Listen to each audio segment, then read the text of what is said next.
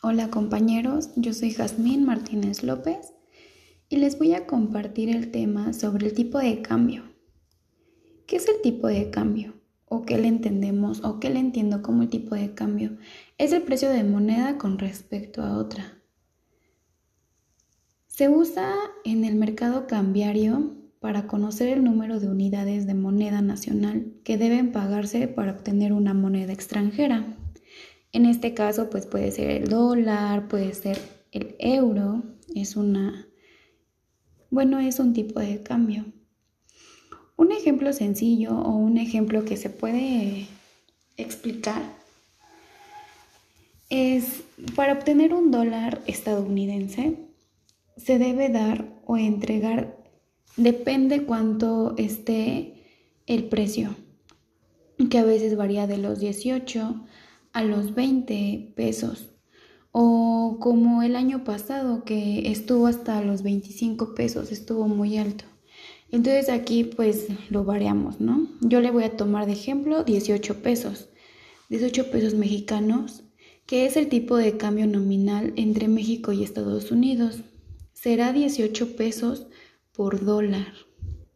Entonces que así, si ustedes quieren cambiar 2 dólares, lo que les van a dar a ustedes en pesos mexicanos sería 36. Entonces, por cada dólar vamos a hacer la multiplicación de 2 dólares o 3 dólares, 100 dólares por 18 pesos mexicanos. O depende el precio en el que esté el, el, el peso mexicano. ¿Cuáles son los tipos de cambios que tenemos? Bueno, en este sería tipo, tenemos tres tipos. Tipo, de cambio flexible, tenemos el tipo de, el tipo de cambio fijo y tenemos el tipo de cambio de flotación controlada. Bueno, el primero se los voy a explicar. El tipo de cambio flexible, bueno, aquí lo determina el Banco Central. Y en este, en este tipo de cambio, aquí el Banco Central no interviene y deja que el tipo de cambio varíe en el mercado para ser definido según la oferta y la demanda. En el tipo de cambio fijo, el Banco Central interviene en el mercado para evitar las variaciones y mantenerlo constante. Se podría decir que aquí en México el tipo de cambio tiende a subir apreciación por su peso mexicano. El Banco Central de México procede a devaluarlo por medio de la compra de dólares con pesos mexicanos. El tipo de cambio tiende a bajar.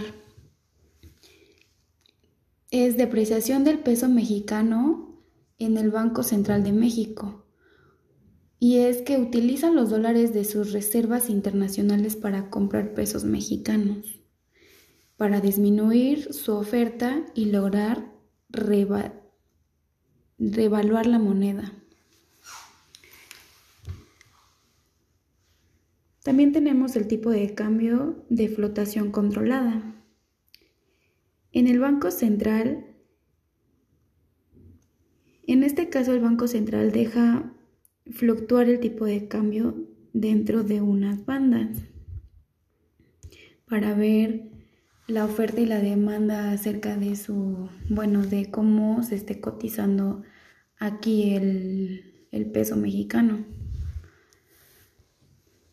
Pues espero que les haya parecido un poco interesante, bueno, de hecho muy interesante, porque el tipo de cambio si es que nosotros nos llegáramos en algún momento a ir al extranjero, pues tendríamos que saber, saber cuáles, qué beneficios tiene el tipo de cambio aquí y qué beneficios nos traería mandar dinero del extranjero hasta acá.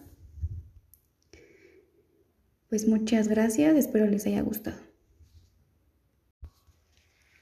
Buenas noches, yo soy Jazmín Martínez López de la carrera o licenciatura de Administración de Empresas en Universidad Benito Juárez. Bueno, hoy hablaré acerca de qué son los instrumentos de recolección de datos. Estamos basándonos en la materia de tesis. Entonces vamos a hablar.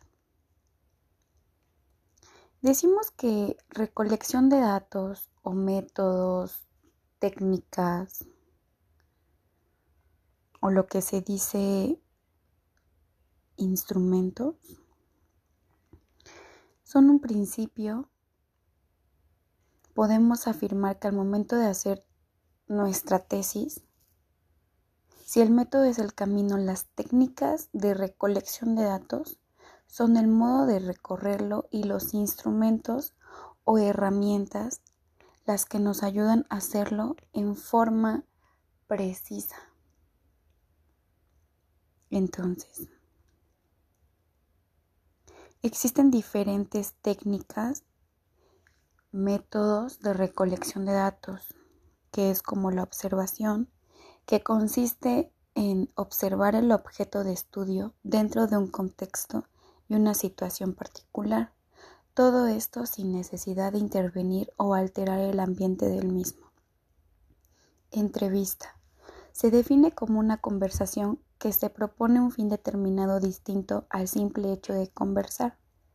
Encuesta. Con ella se trata de conseguir información de manera sistemática y ordenada de una población o muestra sobre las variables consideradas en la investigación. Tenemos diferentes o podemos clasificar las técnicas de recolección de datos, que serían las técnicas primarias, que son las técnicas en las que el investigador obtiene los datos directamente sobre el fenómeno u objeto que investiga.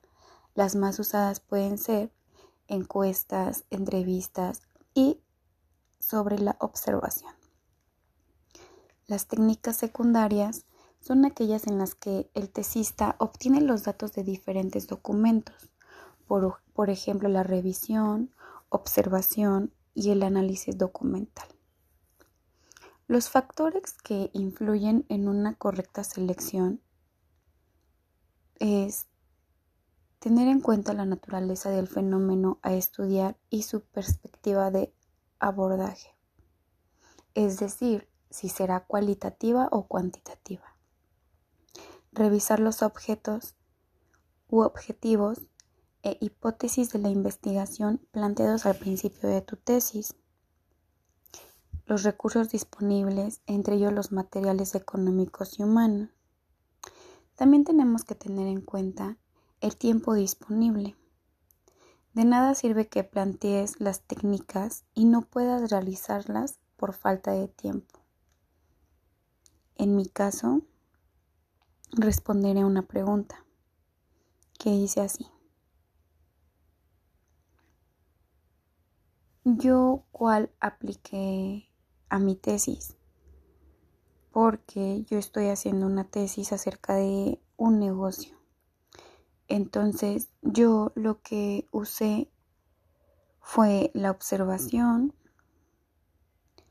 la entrevista y mucho más más la encuesta porque no es una gran empresa o bueno es una fami una es una familia empresa es una familiar es una empresa familiar y este y entonces pues los trabajadores nada más son tres más aparte el que está encargado en total son cuatro los que están ahí.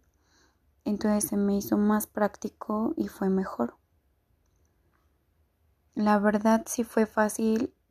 Fue difícil por tiempos de pandemia porque no te dejan tener conversación uno con otro, pero sí, sí, este, fuera de lo que cabe, sí me dejaron hacer bien mi, mi encuesta, me dejaron hacer bien las entrevistas y pues todo con, con la mayor prevención, con el uso correcto del cubrebocas, gel antibacterial, este, tomamos nuestra distancia y pues sí fue, fue, fue bueno y, y pues ya, es todo. Muchas gracias por escucharme, espero que les guste. Gracias.